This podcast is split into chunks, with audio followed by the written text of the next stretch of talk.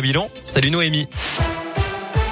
Salut Cyril, salut à tous. En j'attendais au trafic pour commencer. Je vois que pour l'instant tout va bien, pas de grosses perturbations à vous signaler. À la une, un retour des sables du Sahara pour la deuxième fois en moins de 15 jours. Une pluie de poussière venue du désert africain est attendue en France en ce début de semaine, probablement demain ou mercredi. Dommage pour les automobilistes qui ont fait la queue dans les stations de lavage. Une nuit compliquée pour les policiers villeurbanais. Six ont été blessés samedi soir lors de plusieurs interventions. D'abord le contrôle d'un scooter qui dégénère puisque le pilote qui roulait sans casque a refusé de s'arrêter et foncé sur les agents.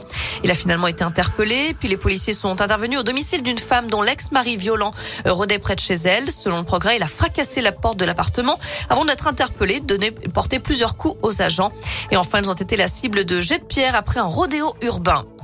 Eux avaient capturé une vingtaine de hérissons et les enfermaient dans un sac poubelle. Deux jeunes de 13 et 19 ans appartenant à la communauté des gens du voyage ont été interpellés samedi soir à Mézieux où ils stockaient ces animaux, une espèce protégée qu'il est interdit de chasser.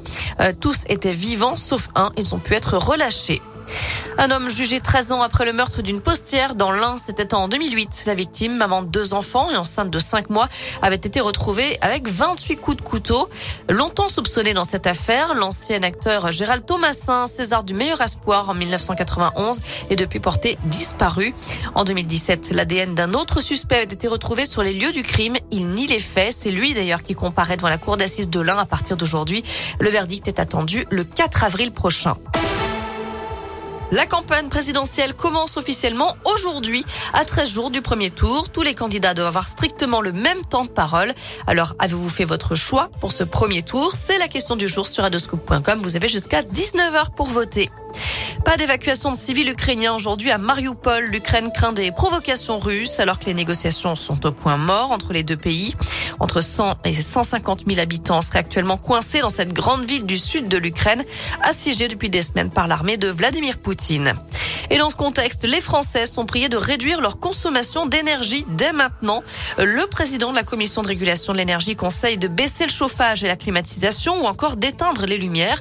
Il craint des problèmes d'approvisionnement l'hiver prochain. En cause, la guerre en Ukraine concernant le gaz, mais aussi chez nous, la baisse de la production d'électricité nucléaire d'EDF.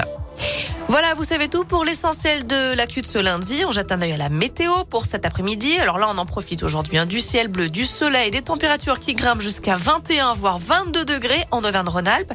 Ça, c'est plutôt la bonne nouvelle. Demain matin, on va se réveiller sous le soleil à nouveau et il va falloir en profiter une dernière fois avant l'arrivée des nuages demain après-midi et probablement le retour des averses en soirée. En attendant, les températures euh, seront toujours autour de 17 voire 20 degrés. En revanche, ça va nettement chuter à partir de la fin de la semaine.